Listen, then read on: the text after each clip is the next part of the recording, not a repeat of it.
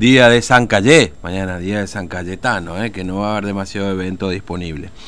Bueno, les contábamos ayer que había un casi un acuerdo ya firmado, no firmado, pero un acuerdo, este, la firma justamente en lo que se complicó, en el Consejo Deliberante para avanzar en una serie de medidas para atender al sector comercial en el medio de esta cuarentena interminable que estamos viviendo, ¿no? Eh, bueno, finalmente ayer no se logró acuerdo, o por lo menos este, apareció ahí un, una este, voz en el Consejo Deliberante de Adrián Muracioli diciendo, no, no, acá el acuerdo que logramos en la comisión para este, no, va a volver a comisión esto. Y se pudrió todo. Bueno, vamos a preguntar al concejal Gerardo Piñero en Cívica Radical qué fue lo que ocurrió. Piñeiro, buen día, ¿cómo le va? Fernando lo saluda, ¿cómo anda? ¿Qué tal, Fernando? ¿Cómo está? Muy buenos días. Buen día, gracias por atendernos. Bueno, eh, ayer habían consensuado ya un proyecto para atender este, al sector comercial que está afectado por esta cuarentena. Parecía que todo iba encaminado para lograr finalmente una ordenanza en este sentido, pero ¿qué, terminó pasando finalmente, Piñeiro, ayer en la sesión del Consejo Deliberante? Este, bueno, mira, sorpresivamente ayer, que todo se, se, se direccionaba que íbamos a tener una jornada de, de una madurez política, institucional, eh, donde se habían acordado eh, dos proyectos eh, futuristas y, que daban un, gran sentido eh, de ayuda en estos momentos que, que, se, que se está viviendo en medio de la crisis económica, en medio de la pandemia. Un mm. proyecto que venía del Poder Ejecutivo que fue aprobado por unanimidad, tal cual como se había discutido en la Comisión de Legislación, que era el proyecto del, del Banco de, Tierras. Mm. Eh, y después, en segundo término, se tocaba el proyecto de la flexibilización, moralización y condonación de las deudas municipales. Eh, este proyecto, eh, Fernando, sí. se, había se ha tratado durante tres semanas. Durante tres semanas se trató el proyecto logrando los consensos. hemos hemos conseguido el consenso de todo el bloque de, de, la Unión Cívica Radical, más el de Flor Eleuterio Bogado, empezamos a hablar con, con los distintos eh, concejales del oficialismo, eh, yo particularmente me tocó hablar con la, la, doctora Elena García, con quien me fui a su oficina, le gustó el proyecto, me pidió que lo hable con, con el intendente Joffre antes de presentarlo me recibe el intendente Joffre mm. a las 7 de la tarde del mismo día donde había hablado, con la concejal García previo a presentar el proyecto. Estuvimos hablando, le expliqué punto a punto en qué consistía, en qué, en qué beneficiaba a la municipalidad y en qué eh, beneficiaba a los vecinos y a los comerciantes que en estos momentos estaba, estaban pasando, estamos pasando por un momento absolutamente complicado desde lo económico, ¿no?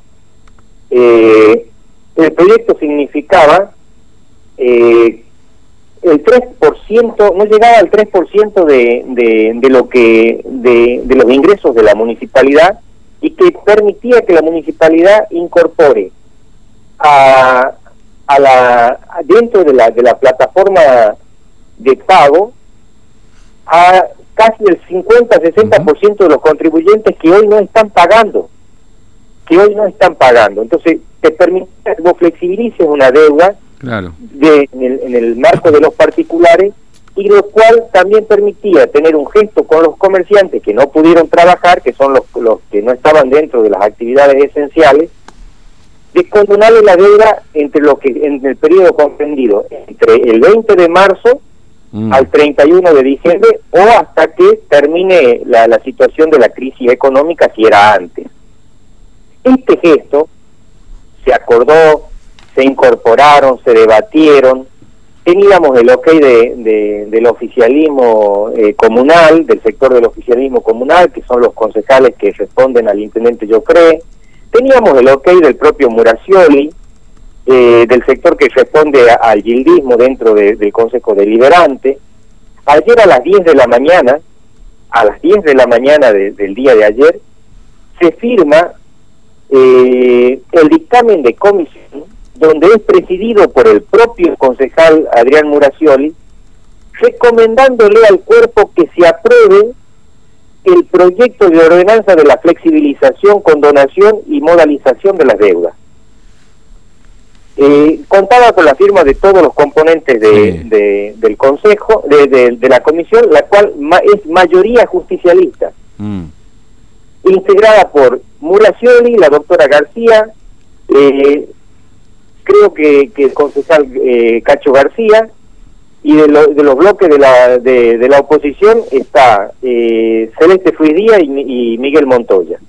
Los cinco miembros por unanimidad, después de haber hecho unas reuniones ampliadas, llegamos, eh, se llegó a, firmar para que se trate en el Pleno y se dé eh, aprobación a ese proyecto de ordenanza, que dejó de ser proyecto de ordenanza presentado por un sector y, comienza a tener el sentido de que todos los sectores habíamos aportado para que este proyecto salga. Es decir, era un proyecto, digamos, era un proyecto enriquecido, si se quiere, desde esa visión, digamos, ¿no? Totalmente enriquecido, totalmente enriquecido. Fíjate que el, el bloque oficialista incorpora para que se pueda llegar a pagar las deudas no tan solo en, en efectivo o en forma modalizada, sino que también se podía hacer eh, haciendo prestaciones de servicios a favor de la municipalidad o pagando con bienes muebles o inmuebles. Mm. Se daban facultades para los grandes contribuyentes que tenían grandes deudas que podrían llegar a pagar con bienes muebles, inmuebles o prestaciones de servicio. Te doy un ejemplo, un ejemplo sencillo y chico. Si vos tenés una librería y no podías pagar las deudas anteriores, le podías ofrecer a la municipalidad pagarle con rema de hoja de, de máquina. Claro pero lo importante era mostrar la voluntad de pago con, con servicios, prestaciones o bienes o, que, a la municipalidad le pueda llegar a servir. Y en mm. este momento de la crisis económica, en plena pandemia, sanitaria y económica, poder llegar entre todos a colaborar como vecinos, como comerciantes, como Estado, tirando el caso por primera vez todos juntos en un momento de, de absoluta solidaridad social que estamos necesitando. Entonces, haber llegado a este entendimiento, haber llegado a este acuerdo, más allá de, haber sido el autor eh, del proyecto, que marcaba que no, que no es que soy intelectual, que me puse a, inventar un, marco jurídico, ese marco jurídico existe en la provincia de Formosa, existe la ley de flexibilización y modalización, aprobada por la legislatura en el año 2001, en plena crisis económica del año 2001, pero que se aplica para las normas, eh, que se aplica para las sentencias judiciales. Mm. Lo que nosotros estábamos eh, eh, amoldando ese régimen legal a la órbita del, del, procedimiento administrativo, que no se tenga que llegar a agotar primero un procedimiento administrativo, después un proceso judicial, y después del proceso judicial en la, en la, ejecución de sentencias recién hacerlo. Era acotar los plazos para darle las facultades al Ejecutivo Municipal que ahora ya en lo inmediato, al día siguiente de su aprobación, se pueda llamar a los contribuyentes y decirle, ¿cuánto me podés colaborar vos, Fernando? ¿Con cuánto podés pagar vos, Gerardo? ¿Con cuánto podés vos pagar eh, fulanito? Y entre todos ver cómo hacíamos para que entre todos tiremos el caso en esta oportunidad, Estado, particulares, comerciantes, y veamos cómo salíamos de esta situación de la crisis económica que tiene coletazos muy grandes y donde ya, mirá los últimos datos que da la, la, UCA, mm. el 67% de los niños formoseños son pobres. Hermanos, si no nos damos cuenta de eso, le estamos dejando el vizcachazo. ¿Qué, Acá no estamos peleando si somos representantes de Gildo, si somos representantes de Joffre, si somos representantes de Macri, si somos somos representantes del pueblo. Un pueblo que demasiado caro le sale los representantes nefastos que estamos siendo. Entonces, eh, por alguna alguna vez teníamos que tener un gesto, un gesto con nuestro pueblo, con nuestros comerciantes, un gesto minoritario, pero un gesto desde la política, desde las instituciones al pueblo que pretendemos representar. ¿Y qué pasó finalmente? Lo cajonearon. Es decir, estaba todo cerrado, todo acordado, resulta que de golpe lo mandaron de vuelta a comisión. Se dieron cuenta de que el proyecto no era tan bueno y que debía ser tratado y, discutido mucho tiempo más. ¿A mí qué querés que te diga? Me mm. parece que le, que le agarraron y le tiraron bien de donde le tenían que tirar Mm. Y directamente le dijeron, vos estás loco que vas a sacar ese proyecto. Vos estás loco que le vas a dar una herramienta como esa al intendente, me imagino del sector de, del hielismo, porque manejan las cosas con absoluta eh, mezquindad, y mucho menos darle a un sector de, la oposición que sea los autores intelectuales de un proyecto. A, ver, sí, las y las PPS que estamos discutiendo hoy por hoy, cuando cuando la gente la está pasando muy mal. Ahora, dicen, dicen esto, esto Piñero, no sé si se habrá dicho también en el debate, ¿no? Pero, porque claro, el que, el que frena todo esto es alguien que había dado lo que era el proyecto que era Muracioli, digamos, ¿no? Que es un representante, obviamente, del que firmó pidiéndole al, cuerpo que, que, apruebe el proyecto. Mm. Porque dicen que lo que pretendían, porque en definitiva este proyecto dejaba un poco en offside al Ejecutivo, que no había avanzado ninguna medida para el sector comercial, digamos, ¿no? Como que si la municipalidad sacaba una medida en, en favor del sector comercial, quedaba, dejaba en upside al gobierno de Infran que no avanzó demasiado en ninguna medida prácticamente. Como que renta quedaba en upside. Lo iba a dejar directamente fuera de los marcos de la cancha. Iba a quedar totalmente eh, en evidencia de que hay una política en Formosa destinada a destruir al sector privado para seguir generando cada vez más mano de obra barata y dependiente de del Estado. Vos imagínate la cantidad de comercios que están cerrados en Formosa. Mm.